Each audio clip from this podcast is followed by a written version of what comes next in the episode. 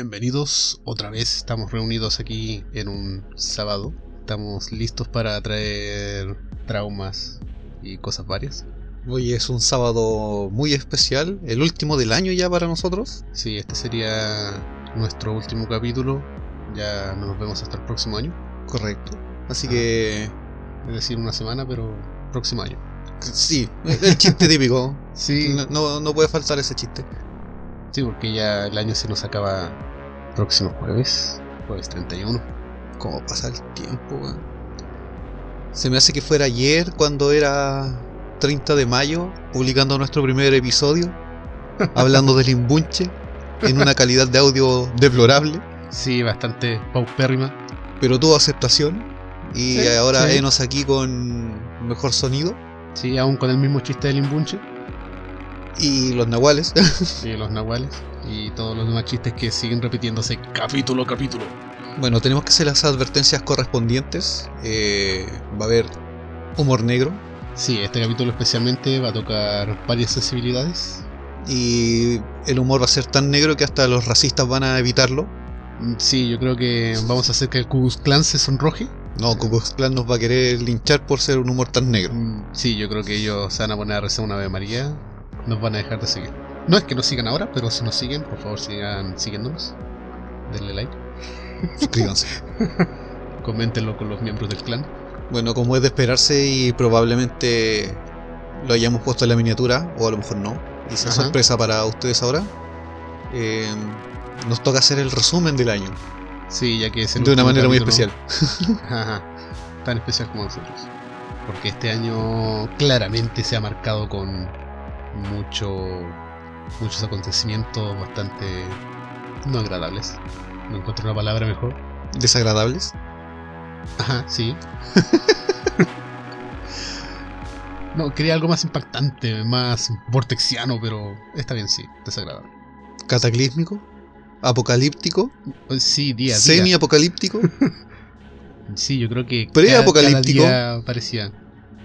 Porque esto viene desde. em- Empezamos el año mal. Veníamos mal. Claro, veníamos mal Así desde que el si vo- ya partamos al tiro con, con el tema.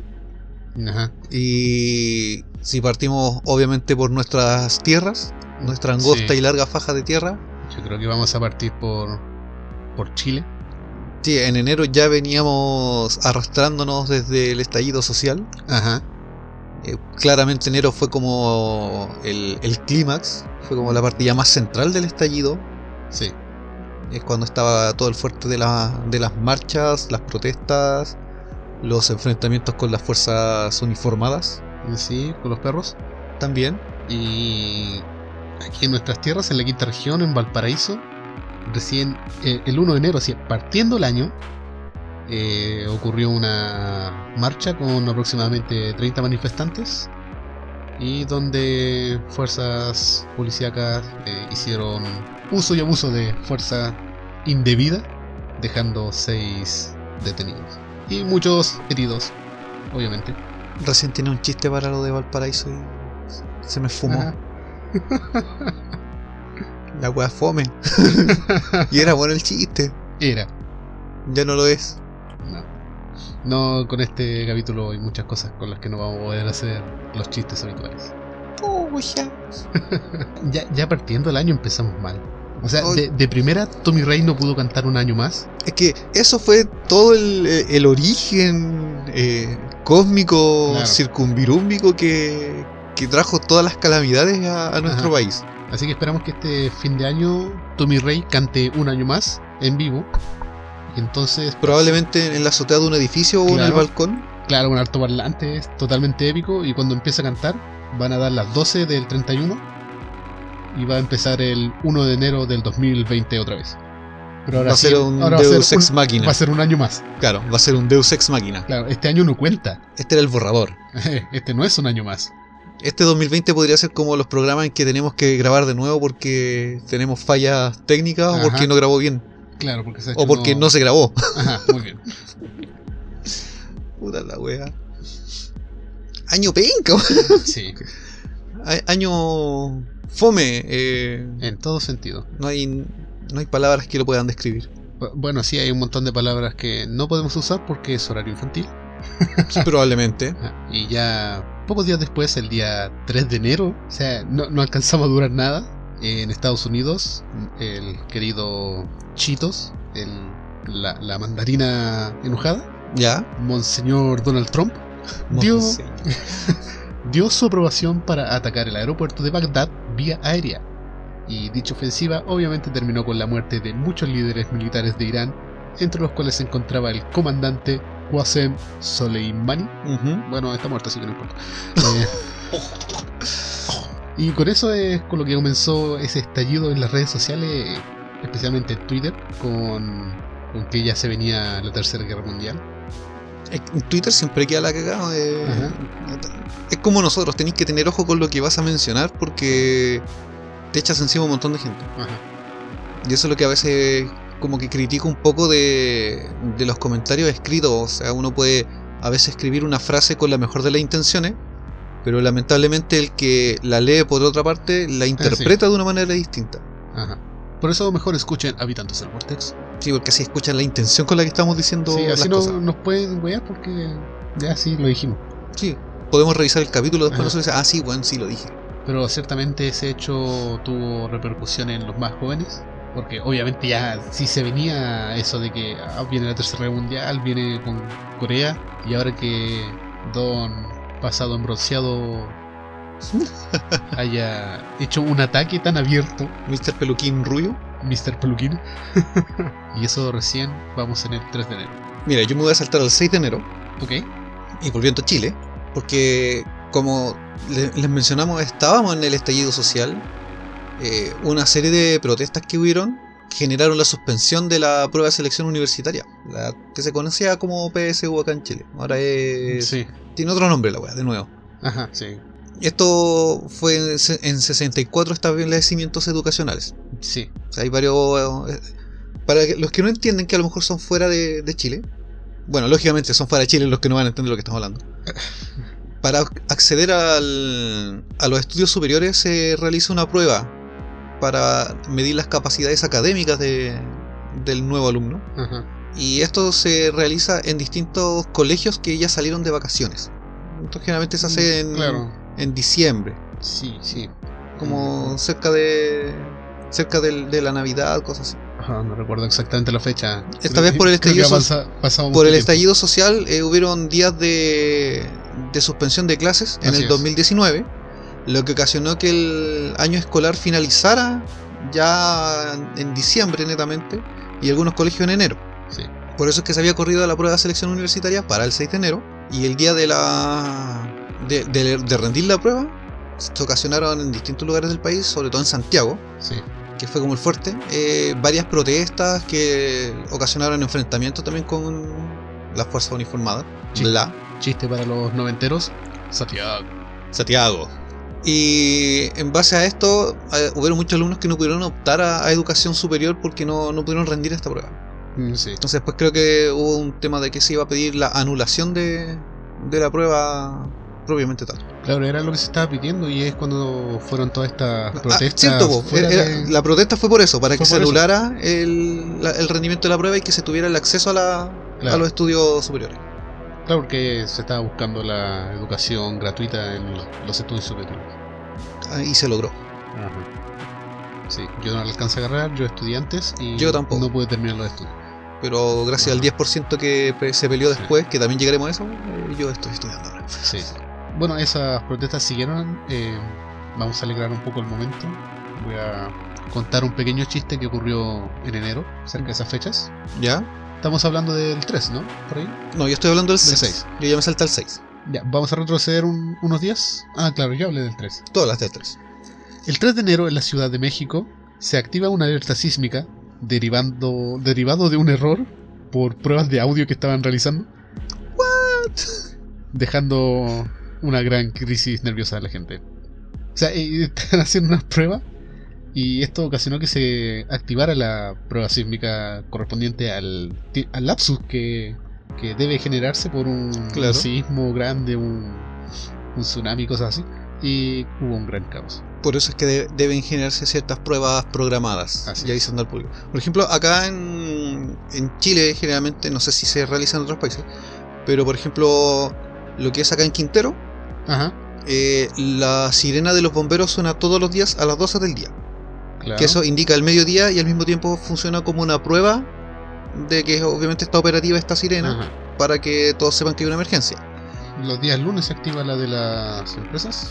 Eh, depende del día. Cada empresa tiene un día distinto. Los lunes se escucha siempre la Eh, las voces. la de refinería. Sí.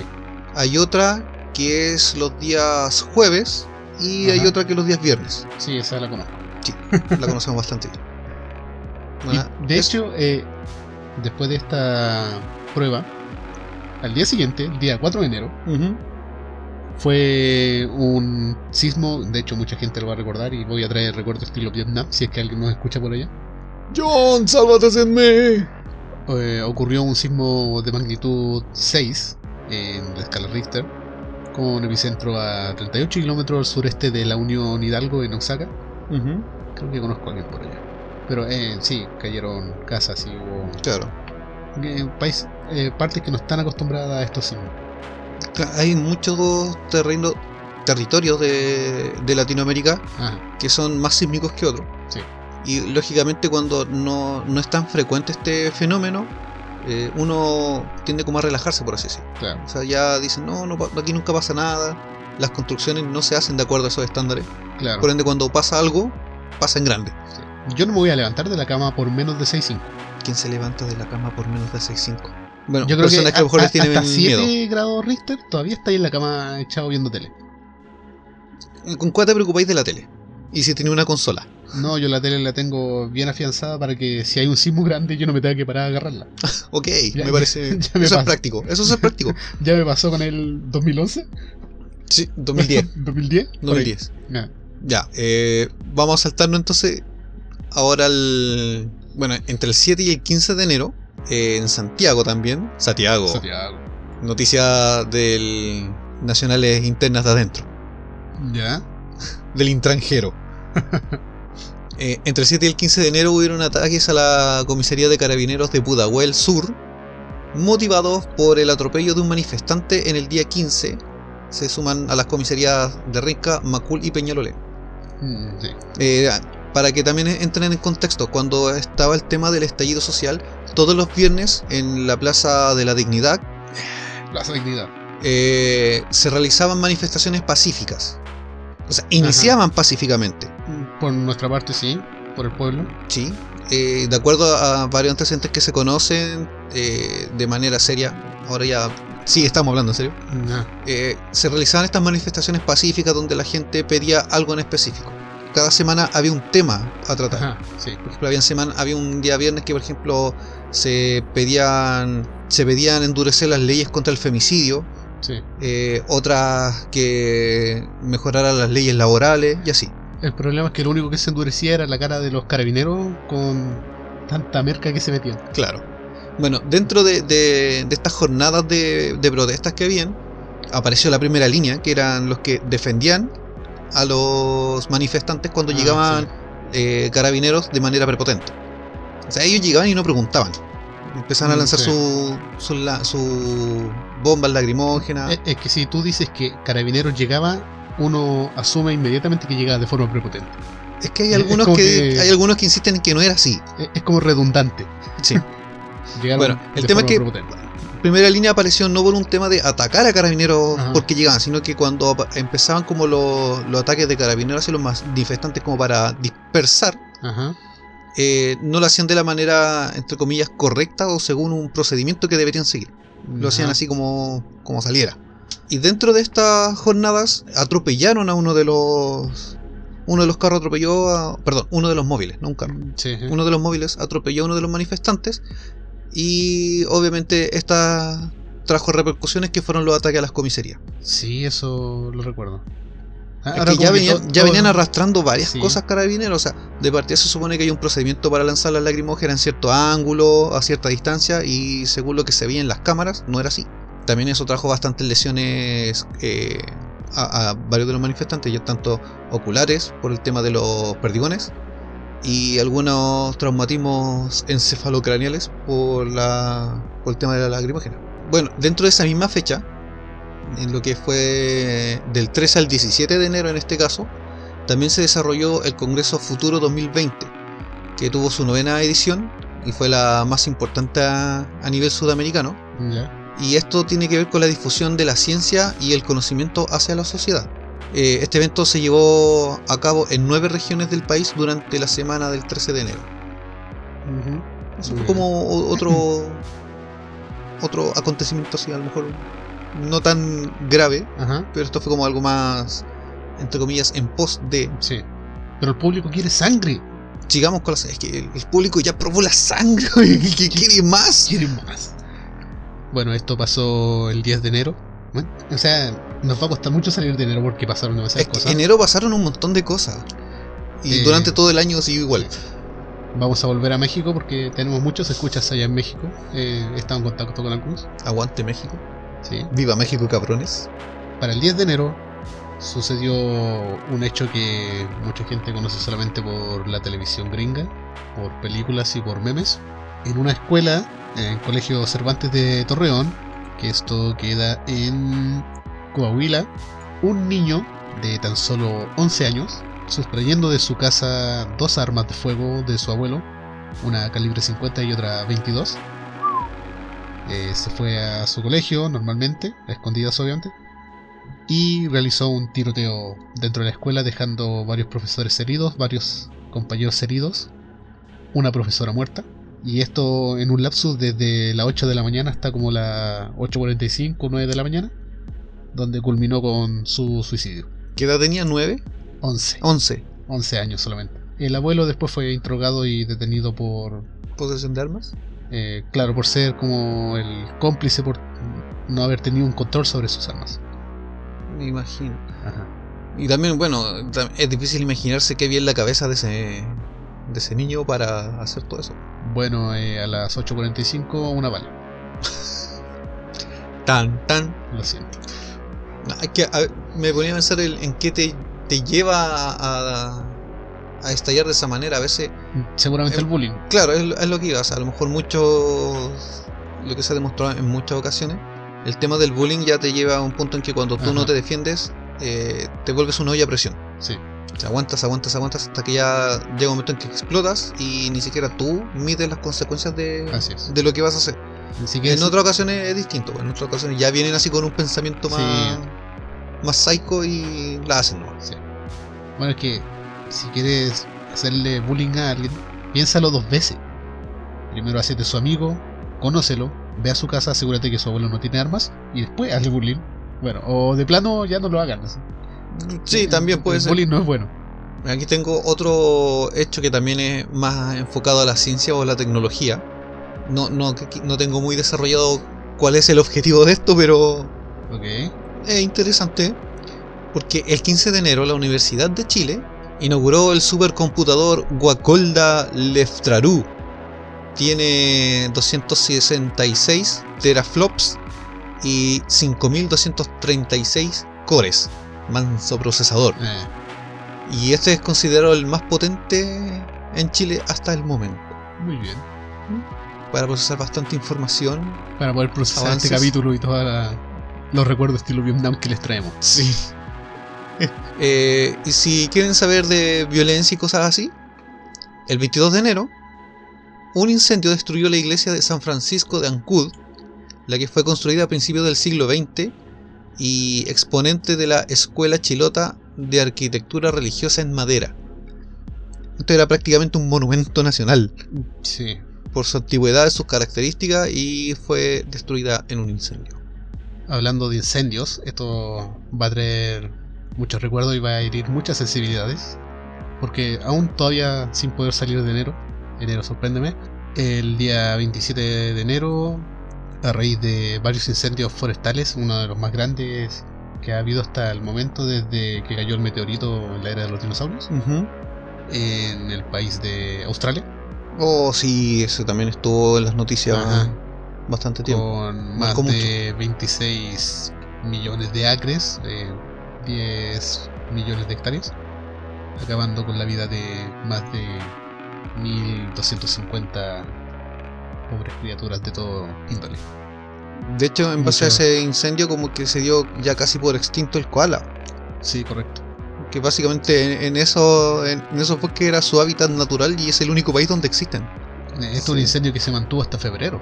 Sí, por eso digo, o sea, fue estuvo bastante Ajá. tiempo en las noticias porque se extendió durante mucho tiempo eh, y la, la fauna que destruyó era fauna única, presidente. Si estamos hablando de los koalas, en este caso, eh, como les dije, es el único país prácticamente donde están los koalas en su de, de manera natural, porque a encontrar Claro. koalas en, en un zoológico, pero no es lo mismo. Sí, muchos eh, koalas fueron rescatados gracias a zoológicos grandes que hay por allá, como es el de la familia Irwin, Claro, el cazador de los cocodrilos, que pudieron rescatar a varias de estas criaturas para poder posteriormente rehabilitarlas y poder cruzarlas. claro, para que mantengan después su Sí. procrear y, y mantener la raza. Pero era horrible porque te mostraban en las noticias y en las redes sociales estas imágenes donde el cielo era rojo día y noche, Claro, que ya no se veía el sol, eh, la gente conducía, encontraba los koalas tirados en, en la calle, quemados, intentando buscar alimento. Porque ese fue el segundo problema que hubo con estos incendios, que se eliminó prácticamente las 10 millones de hectáreas donde crece el alimento para los koalas. claro. Que Ese es el detalle importante. eh, una cosa. una cosa es que muchos de estos animalitos eh, hayan muerto por el tema de sus heridas, eh, porque básicamente otros se asfixiaron por el humo y murieron quemados. Y lo otro es que los sobrevivientes después eh, empezaron a debilitarse porque no había alimento. mm, sí, correcto. O sea, ya eso es como una triste noticia para, para la humanidad en general, sobre todo para los que aman a los animales Sí. como nosotros, que amamos a los animales, sobre todo a veces cuando están en la parrilla, nos van a retar. Sí. Bueno, volviendo a Chilito, les comenté que se había realizado una de las jornadas de la PSU y que hubo protestas y se suspendieron algunos colegios. El 27 y 28 de enero se realizó un, un segundo periodo de rendición de esta prueba para los postulantes que tuvieron problemas la vez anterior. O sea, los que no pudieron rendirla porque se suspendió, este fue su, su momento. Eh, pero igual hubieron incidentes y algún, unas 4.938 personas no pudieron rendir la prueba de matemáticas y unos 4.511 no pudieron rendir el examen de lenguaje, lo cual programó una tercera jornada de rendición de la PSU. Ok. De hecho, esta se, ya se aplazó para febrero. Mm, sí. Febrero, sorpréndeme. De- no, bueno, y mira, para rematar, eh, enero en Chile, como les dijimos, estábamos en todo el tema de la destello social. Del 29 al 31, del, al 31 de enero, la muerte de un hincha de un equipo de fútbol de acá, Ah, sí, lo recuerdo. del cacique, eh, estaba fuera del estadio monumental y por- fue atropellado por un vehículo de carabineros el día 28 de enero. Y esto provocó enfrentamiento entre manifestantes y la policía, lo que provocó también dos muertos, heridos, saqueos, incendios y ataques a comisarías. Otra vez. Otra vez. Creo que aquí ya en Chile ya podríamos decir que pasamos a febrero. De hecho, entre el 4 y 5 de febrero se realizó el tercer periodo de rendimiento de la prueba de selección universitaria. Y, y con esto ya se dio por completado este, este trámite. Por lo menos. Y el 9 de febrero, ya que tú estabas hablando de incendios, porque Mm. yo empecé hablando de incendios, empezó el 9 de febrero un incendio eh, en Agua Fría, en las cercanías de Molina. Tuvo al menos 11.500 hectáreas consumidas por las llamas. Fue el mayor incendio forestal de la temporada entre el 2019 y 2020 hasta ese momento. Y la lenta reacción al incendio ha provocado eh, diversas formas de protesta. Mm, sí. Entre estas se bloquearon carreteras. Ese fue uno Sí. de, los, de los que se realizó. De hecho, en base al- a lo mismo de, de las temporadas, o sea, entre comillas, temporadas de incendio, que aquí se dan mucho en verano, siempre ha estado el tema de por qué eh, el gobierno no ha financiado traer sus aerotanques, El cover super tanker. claro, y que estén a disposición de, de los equipos de emergencia forestal. Claro. ya sea la CONAF, eh, bomberos de Chile, Que por ejemplo Bomberos trabaja voluntariado. Sí, aquí no es pagado. no- no es pagado como en otros países. Y de hecho ellos, cada uno de los eh, voluntarios se costea su, su traje, sus Exacto. implementos, todo. Entonces siempre se, la, gente cuando pasan todas estas cosas, a veces hasta las mismas víctimas que, sufren incendios que viven cerca de lugares forestales y empiezan a quemarse ya después sus viviendas, eh, empiezan a, a reclamar lo mismo que porque nunca se ha puesto las pilas el, el gobierno con comprar estos equipos. Es que no quedaría dinero para comprarle juguetes nuevos a los carabineros. O para traer F-16 o, Claro. o aviones para la fuerza. E- ese es el problema principal de este país que está muy relacionado lo que es el, la política, el gobierno con la Con fuerza militar. Que prácticamente todo el financiamiento se va a esas áreas. Claro. O sea, ahora que les trajeron nuevos vehículos, nuevos carros lanzaguas, Nuevo escudo. nuevos escudos, les trajeron esas bazucas para extinguir fuegos. Claro. que podrían, de haber- barricadas. deberían haber sido para CONAF o para bomberos, pero no, ellos lo necesitaban, obviamente. Sí, están constantemente bajo ataque. Sí, pobrecitos. El 14 de febrero ¿Ya? se celebra el Día de los Enamorados. Uy, sí. o San. San Calentín. Pero Bolivia reconoció que las aguas del río Silala fluyen, fluyen naturalmente a Chile. Esto provocó una controversia sobre las aguas de, de este río entre Bolivia y Chile. Ellos simplemente están enojados porque no pueden celebrar el 14 de febrero. Sí, no tienen derecho a mar. y el 23 de febrero, seguimos con la sangre, ¿Ya? sigamos con la violencia y la destrucción. Nos trasladamos a Viña del Mar, ya salimos de la capital. Ok. Aunque no lo crean, seguimos en Chile. Salir de Santiago para algunos acá es salir de Chile. En Viña del Mar se produjeron violentos ataques al Hotel O'Higgins, que es el emblemático hotel donde Oh. llegan las, eh, las estrellas o los artistas que se van a presentar en el, en el Festival de Viña. Esto provocó ataque al, al hotel en, eh, en sí y también a los vehículos privados que se encontraban por ahí estacionados. Ah, eso no me importa. Eh, manifestación contra el Festival de Viña que se iba a realizar el 2020. Exacto. Mi hermana estaba trabajando en ese hotel en esa época Lo recuerdo. y se quedó sin trabajo por las protestas. Y después de esto vino otra cosita que dejó sin trabajo mucha gente. Sí. Y ya todos saben porque todavía lo estamos viviendo. Ajá. De hecho, entre el mes de enero y febrero, eh, pasando un poquito más lejos, en Indonesia, en la ciudad de Yakarta, eh, ocurrieron no una, sino dos ocasiones eh, en donde las lluvias torrenciales causaron severas inundaciones en la ciudad, que también salió mucho en las noticias, la gente con todas sus casas inundadas, gente arrastrada por las aguas. Y esta situación dejó al menos a 60 muertos y a más de 100.000 personas afectadas, ya que tuvieron que ser evacuados para poder evitar una tragedia mayor. También fue bastante traumático ver eso en la televisión. Sí, eh, es que de hecho, eh, por lo menos acá en Chile en ese tiempo era muchas las noticias sobre el estallido social. Exacto. Eh, fue como la noticia que estaba prácticamente todo el día. Ya sea porque esto generaba debates eh, dentro de los mismos programas de televisión que habían. Porque Ajá. obviamente la- los periodistas y los animadores que, que trabajan en estos programas eh, siguen siendo personas como cualquier otra Exacto. y llegan a tener a veces cierta inclinación ya sea a favor o en contra de, de las demandas que se estaban pidiendo en las protestas. Varios fueron despedidos por dar su opinión a favor del pueblo. Claro, es que también hay que tomar en cuenta que generalmente los gobiernos tratan de filtrar siempre y manipular las noticias, Sí. sobre todo en televisión. Son- Gobierno manipulando las noticias. Qué raro. Entonces, a veces los mismos periodistas o animadores se hacían cargo de su opinión y decían, esta es una es. opinión muy personal y yo opino esto, esto, esto. Se supone que tiene que haber un- una libertad de expresión. Exacto. Eh, pero claro, como dice Jumi, hubieron muchos de estos rostros televisivos que perdieron sus trabajos tras dar a conocer ciertas opiniones que ellos tenían a favor de las demandas o que encontraban o mostraban su apoyo a lo que eran las protestas que, que se estaban viviendo en ese momento. Así como muchos actores. Sí, Porque pasó mucho. re- recordemos que ellos tampoco tienen un trabajo fijo. Ellos Claro.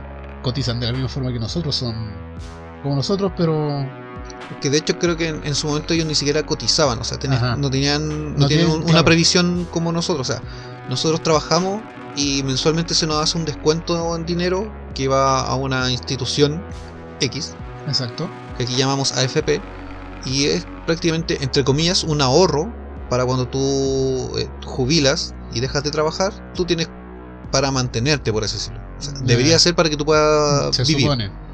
Pero aún así esas pensiones son bajas. Es que- Y los actores no, no tenían como un reconocimiento laboral que te permitiera imponer este, e- este dinero que, que fuera como un ahorro para ellos. Lo que no les daba derecho a salud tampoco. exacto. Entonces, muchas de las demandas eran esas, que ciertos trabajos se reconocieran como tales y tuvieran ellos derecho a salud, porque eh, a lo largo de, de los últimos años se hablaba de muchos cantantes, o bueno, artistas en general, Sí, cosa que, Que- es poco que eran, acá. que eran muy famosos o tuvieron su época de oro eh, en determinado momento y que pasaron al olvido de un día para otro y uno después se entera que habían ciertos artistas que estaban prácticamente con diálisis o que estaban siguiendo algún tratamiento médico más o menos caro y que ellos estaban en una condición económica súper mal porque no, no, no tenían esta previsión de salud. Ajá, Eso eran como parte de las demandas que, que también estaban dentro del estallido social. O sea, sí. Hay muchas. Eh, si podríamos haber hecho un capítulo solamente del estallido social y. Ajá, sí, podría ser más adelante. Pero como les decía, en, en su momento las noticias se llenaban de esto y era re poco lo que se tomaba en cuenta las noticias del extranjero. Sí. Fue como una de las pocas veces que los canales, entre comillas, se unieron. Bueno, es que yo veía más el CNN y me informaba de otras páginas. Eh, No le creía a la televisión nacional por lo mismo, porque estaba demasiado manipulada. Yo eh, seguía, claro, del CNN y el otro canal que daba noticias como súper, de manera súper objetiva, era el DW, Sí, también. que es un canal alemán. Sí, que trajeron a sus corresponsales y de hecho había unos corresponsales de televisiones de canales argentinos que también cuando estaban haciendo grabaciones o reporteando a veces hasta en vivo llegaba a carabineros y empezaba a hostigarlos para que se fueran y, y en cámara los, los trataban mal. Sí. Ah, También pasó con funcionarios de, de la salud, que iban de voluntarios para ayudar a la gente, a los manifestantes y Loco, eran- los- es atacarlos. los, los voluntarios de la Cruz Roja que estaban ahí para ayudar tanto a manifestantes como a carabineros porque ellos son imparciales Sí, correcto. Y claro, también llegaba Carabinero, ellos se ponían con su estación eh, de, de primer auxilio, llegaba Carabinero, les botaba los medicamentos y Ajá. todos los insumos médicos, los cuales no son baratos, y tampoco tienen como una ayuda eh, así como... Es todo voluntario, es todo autogestión. La diferencia es que los de Cruz Roja son internacionales, entonces tienen un apoyo un poco más grande.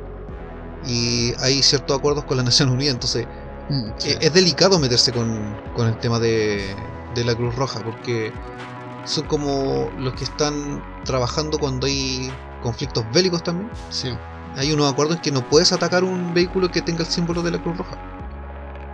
exacto. Y eso sí se respeta en conflictos internacionales, Pero no acá. pero no acá.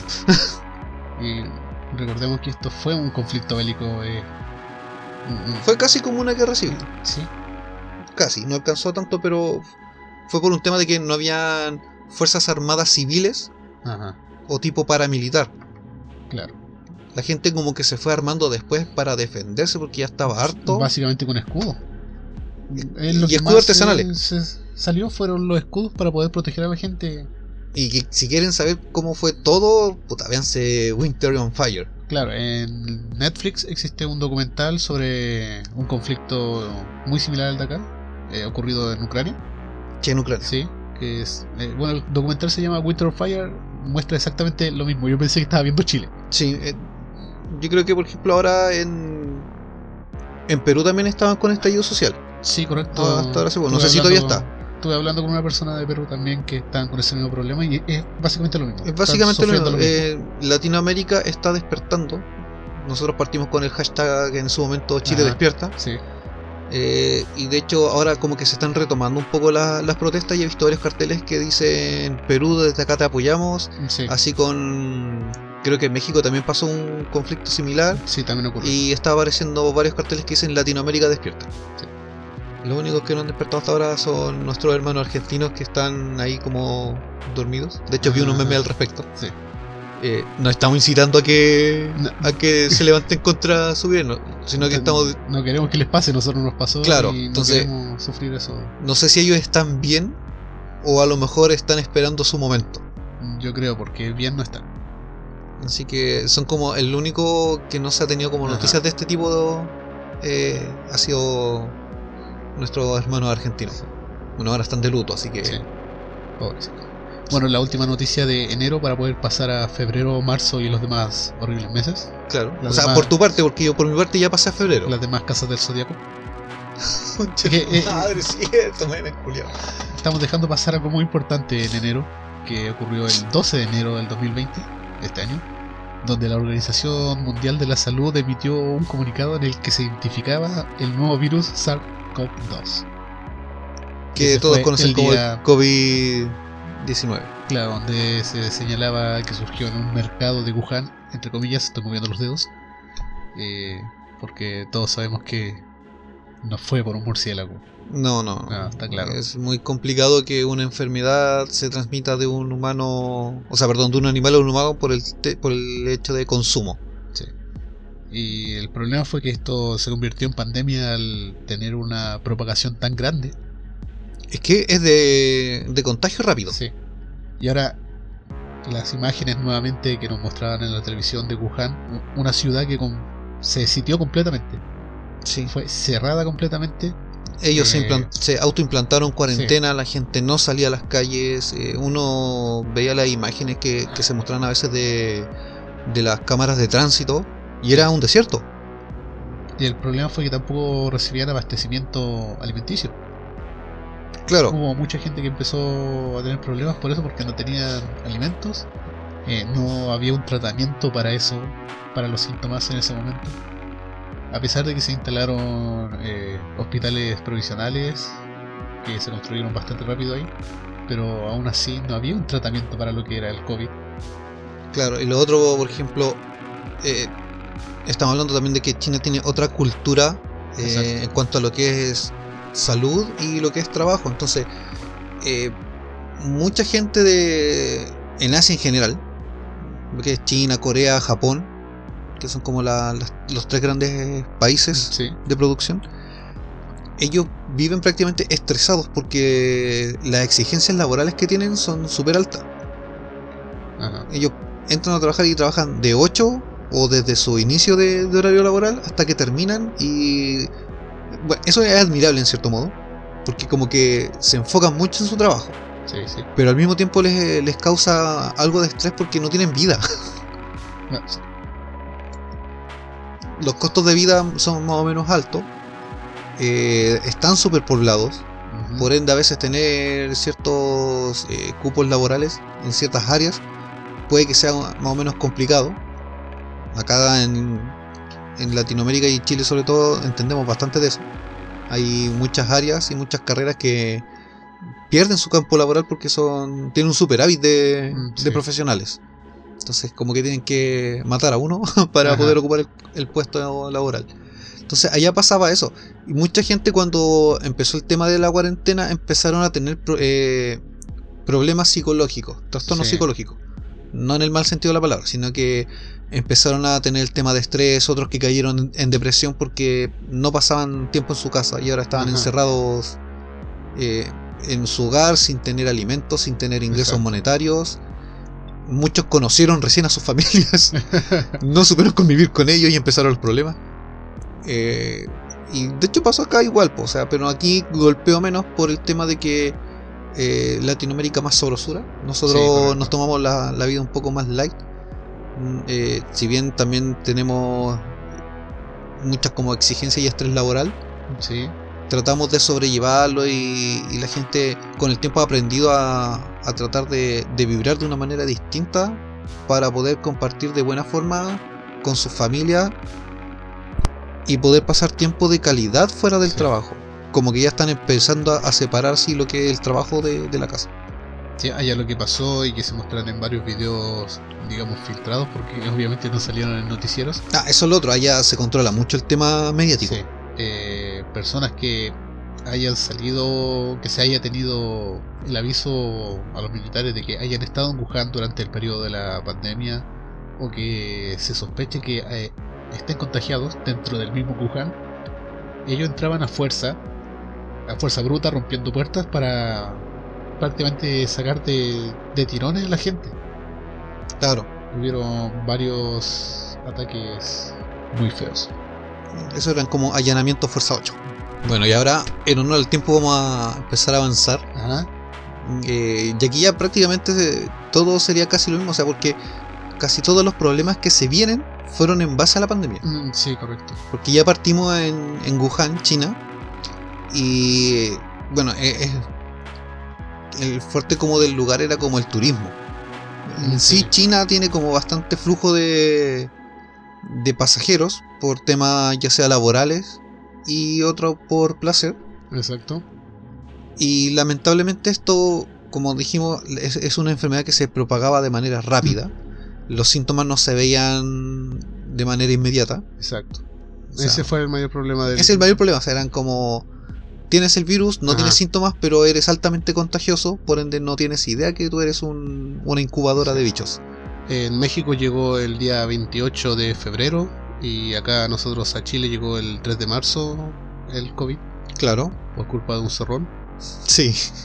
Maldita gente de hartos recursos.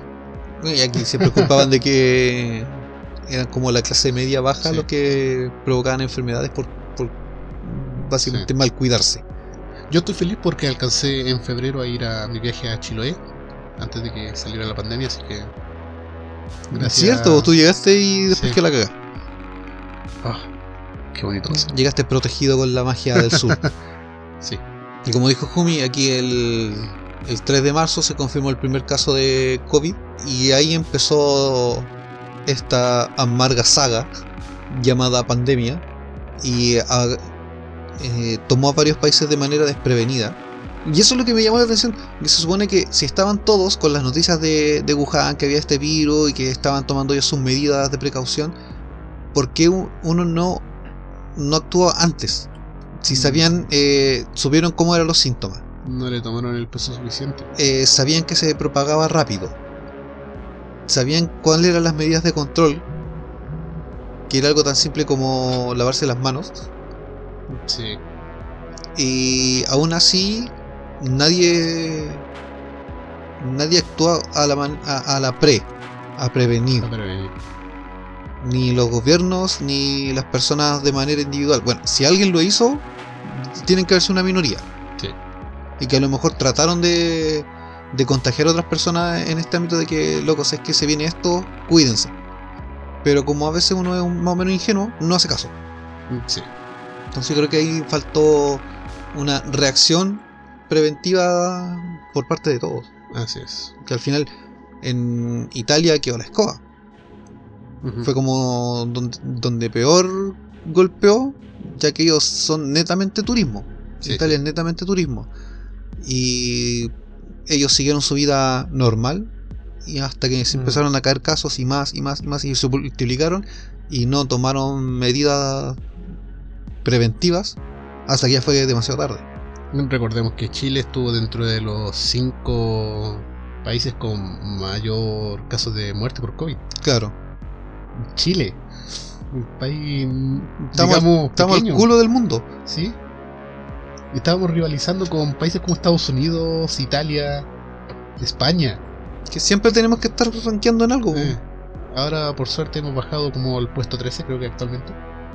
Bueno, por ahí estamos bajo del 10. Mira, no podría ni confirmarte ni negarte porque Ah. no, no he revisado la información. De De, hecho, hecho, como que evito ese Fuimos el segundo país latinoamericano en tener más casos. No- Eso sí- Nos ganaba solamente Brasil. Sí, Brasil era el que tenía más casos Sí. y, y más eh, mortalidad también al respecto. Piensa que aquí a Chile nos llegó el día 3. El día 3, sí. Sí, 3 de marzo. Y recién el día 13 se crea como la primera contingencia, que fue prohibir eventos masivos de más de 500 personas. Claro. ¿Qué prevención tenía? Después, por ejemplo, el. De hecho, eso, esa medida se tomó el 13. El día 14, el Ministerio de Salud acá indicó que el COVID iniciaba la, base 3, la fase 3 de propagación. Y esto ya es cuando los nuevos casos eh, no son trazables. Exacto. Cuando ya no sabes quién fue el paciente con quien te. O sea, quién te contagió.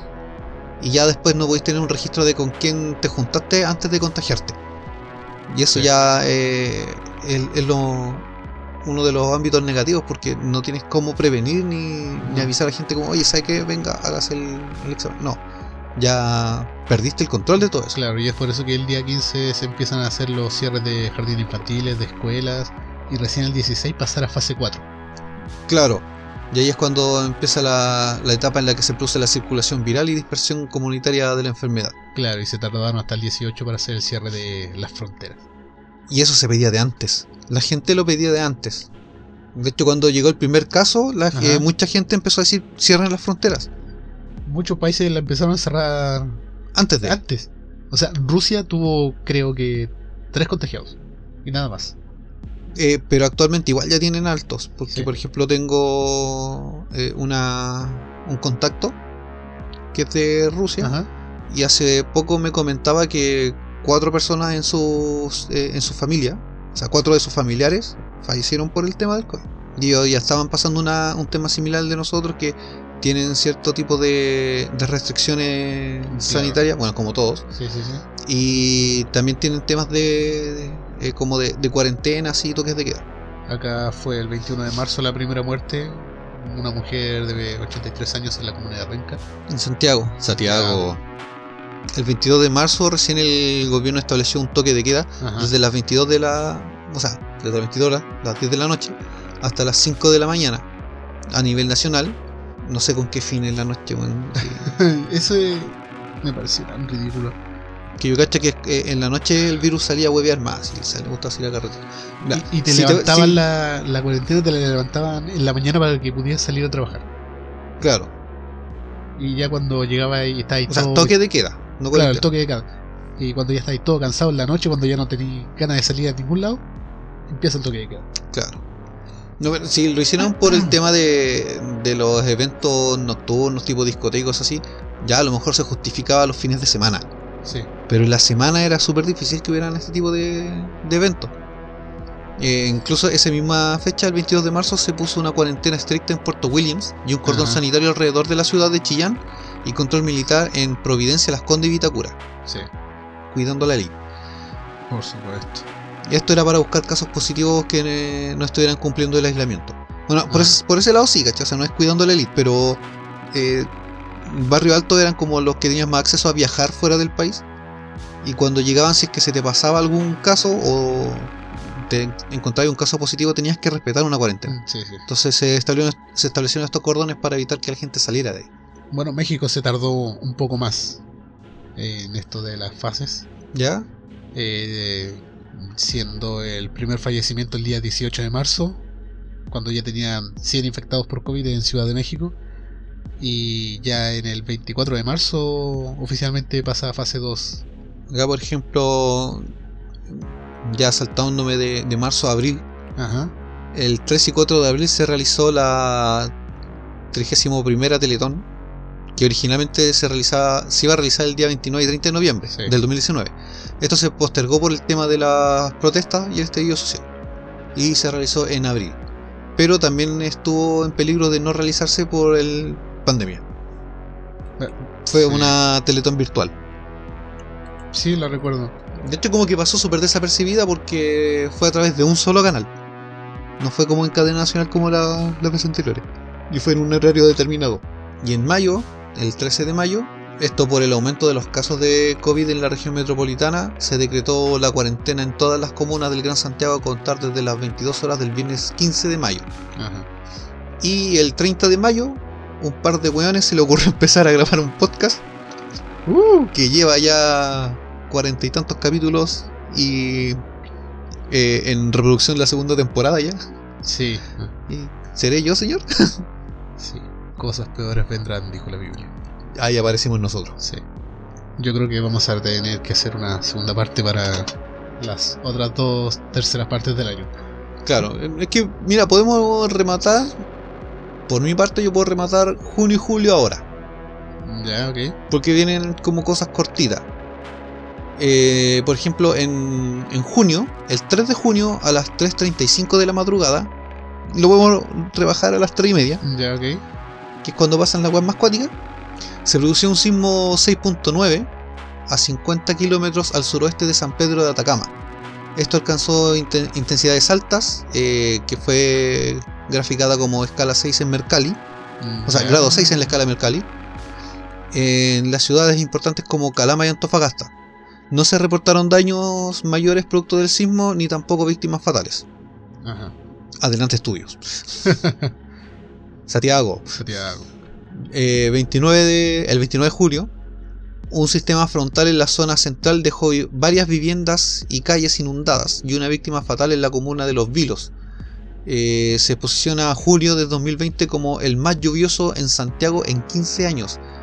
Me recuerdo que para esa fecha eh, este sistema frontal golpeó acá bastante fuerte la zona central Ajá. y en una de las comunas aledañas a Quintero, que es Ventana, se inundaron unas casas que... Ah, lo que pasa es que Ventana sí. es como cerros. Sí. Y en la parte plan, la parte baja, eh, hay unas casas que están como bajo el nivel del mar, por así decirlo. Ajá. Y ahí se aposó agua y se metió el agua a las casas, barro, lodo, río, calle. Fue horrible, ahí hubieron bastante damnificados, tanto lo que fue acá en la comuna de Ventana y lo que fue Orcón. Sí. Ahí también teníamos uno de nuestros primos que andaba haciendo labores de ayuda. eh, él empezó después a recolectar ropa, alimentos, empezó a llevarla a estos lugares para ayudar. Ah, ya recordé. En mayo fue donde comenzaron los avistamientos de los ovnis. Ese es un tema que le vamos a dedicar un puro capítulo. No, pero para sumarlo a lo- al 2020, sorpréndeme. Claro, empezaron varios. De hecho, aparecieron. Recuerdo que en YouTube, producto de la pandemia, eh, empezaron a, a aparecer eh, muchos videos sobre cosas raras que se veían durante la pandemia. O que eran, entre comillas, fuera de lo normal. Nunca, su- hasta el momento no se sabe si es que son cosas que pasaban y uno no se daba cuenta porque estaba preocupado de su diario vivir. Y las empezó a notar ahora por un tema de que ya había menos gente en las calles, menos ruido, y que lo único que tenéis que hacer era mirar al cielo. Sí. Pero sí, recuerdo que empezó a haber un, un aumento en el avistamiento de, de ovnis, sobre todo en Latinoamérica, porque vi que había muchos videos de Chile, México, Argentina, Bolivia, Sí. y uno que otro en Brasil y otro tanto que también aparecieron por Estados Unidos. Y eran algunos bastante sorprendentes, sobre todo los que Ajá. se veían de los volcanes. Sí, sí, sí. Eso eran así, wow. ¿Dónde fue el volcán? Hay uno de México. Ah, fue el de México. El de México que tenía. Eso fue en abril. Sí, Sí. Porque en agosto fue el de la erupción de Yellowstone que también preocupó a mucha gente porque eso fue. fue. Podía ocasionar un. un, un cataclismo bastante grande. Sí, porque se activaban varios otros volcanes. Es que hay todo un, un cordón. Sí, eso, eso mismo, esa palabra. Se, se iba a activar un cordón eh, no sanitario, sino un cordón eh, volcánico. Y me parece que eso también tiene que ver con. No, no, sí, pues, no, no es con la fe de San Andrés. Eh, Pero Yellowstone es un sí. punto caliente sobre el tema de los sismos, de que la preocupación es que se ha acumulado tanta energía bajo Sí, tierra que si llega a liberarse de una sola vez sería catastrófico. De hecho, eh, se vería afectado todo el mundo, todo el planeta en cierto grado El volcán por de, de la ceniza. ¿El volcán de Hawái fue este año o fue el año pasado? Me parece que fue finales del año pasado. Con tantas cosas que han pasado ya no. no lo recuerdo bien. No, creo, creo que fue finales del año pasado. Ajá. Mira, un tema importante y, y happy, entre comillas. ¿Ya? También producto de la pandemia, mucha gente quedó sin trabajo. Uy, qué alegría. Eh, no, lo happy es que el 15 de julio, la Cámara de Diputados de acá de nuestro país aprobó el proyecto que permitía retirar el 10% de los fondos de las AFP. Ese fue el primero, ahora estamos en el segundo. Sí. Gracias gobierno por darme permiso para poder retirar mi propio dinero que me he ganado trabajando con mi esfuerzo. Y que más encima algunos tienen la cara de decir la gente se está acostumbrando a que el gobierno le regale las cosas. Claro, eh, nos dieron el apruebo para poder retirar el 10%, pero antes de eso hubo un gran robo por parte de la FP. Sí, Yo perdí, creo que 600 mil pesos.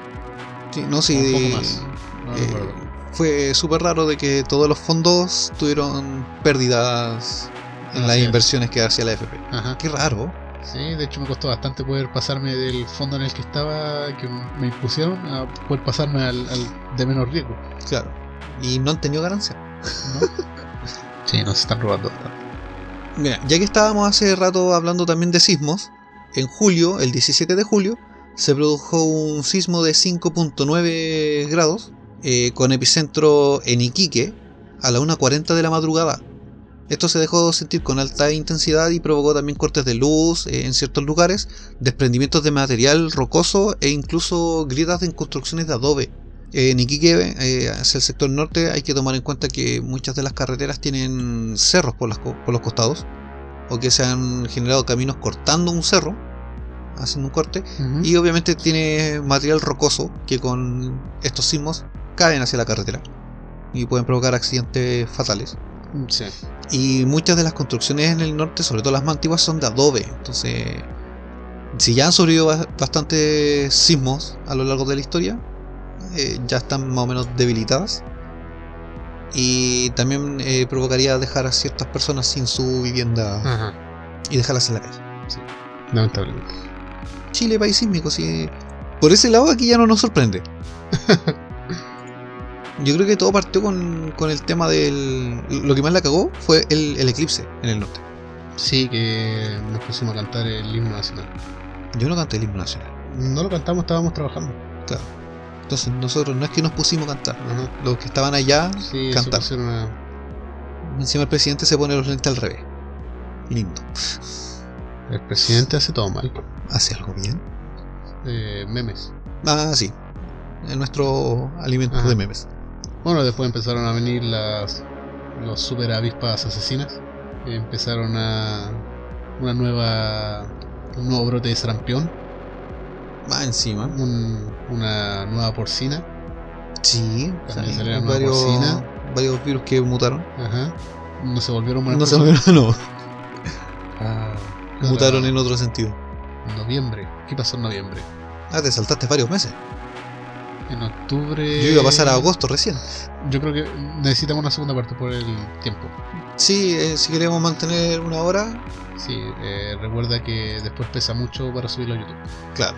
Así que con esto terminamos la primera parte. Claro, entonces para nuestro próximo capítulo vamos a retomar desde lo que es Ajá. agosto hasta el presente Sí, sí, sí.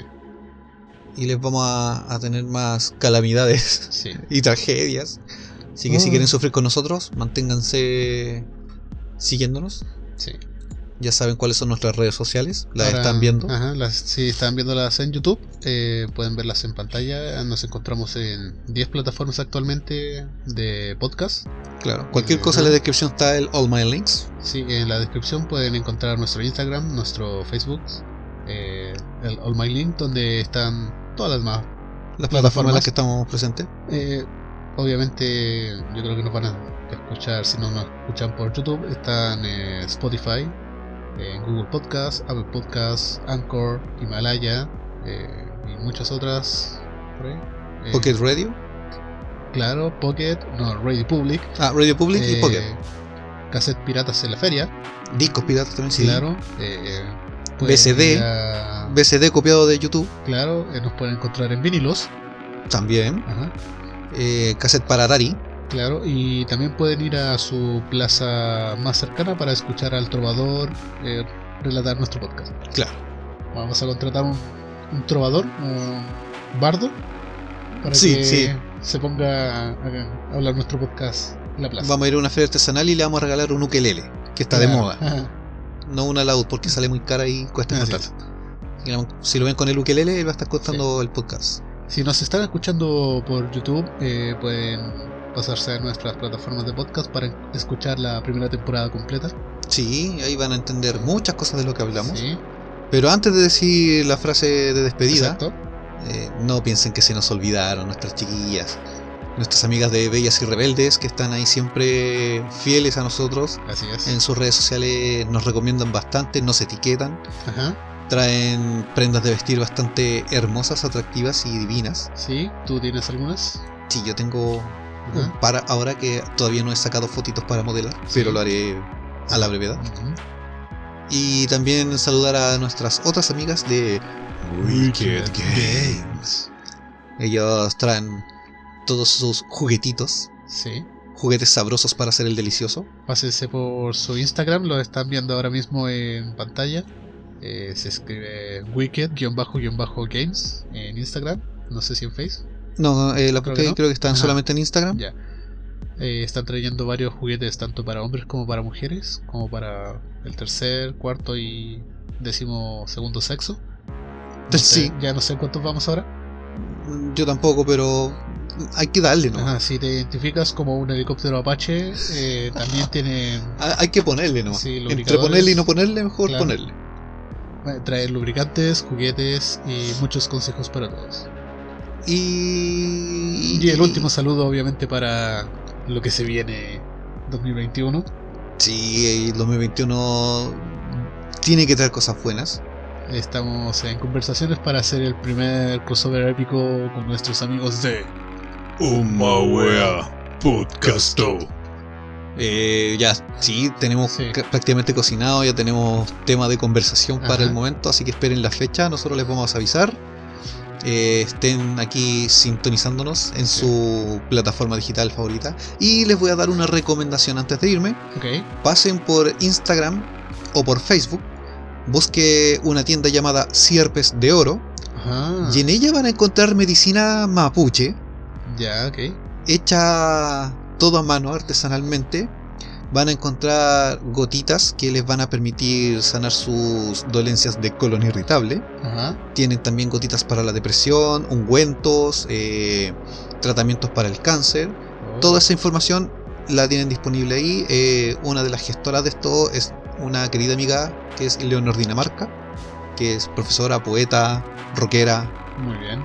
y es, es una ya prácticamente una machi porque también es tarotista Ah, y bien. se dedica al eh, tiene su emprendimiento con Sierpes de Oro Sí. ellos ya llevan bastante tiempo trabajando pero eh, quería mencionarlos y recomendarlos Sí, ahora mismo en pantalla están viendo sus redes sociales. claro y ahí pueden ver su catálogo de productos y cualquier duda los contactan y Sí. les van a responder Qué, qué bonita es la magia de YouTube a la que hemos llegado ahora. sí deberíamos haberlo hecho antes pero Sí. De- por algo pasan las cosas Nosotros hablamos de algo y ahora en pantalla ustedes ven de lo que estamos hablando. y pueden además ir hacia el Ajá. Sí, en su smartphone sí. más cercano. Muy bien. Ahora sí, ahora vayan sí, a Spotify, escuchen nuestra primera temporada, disponible completa para ustedes, y podrán entender por qué ahora les estamos diciendo hasta chao.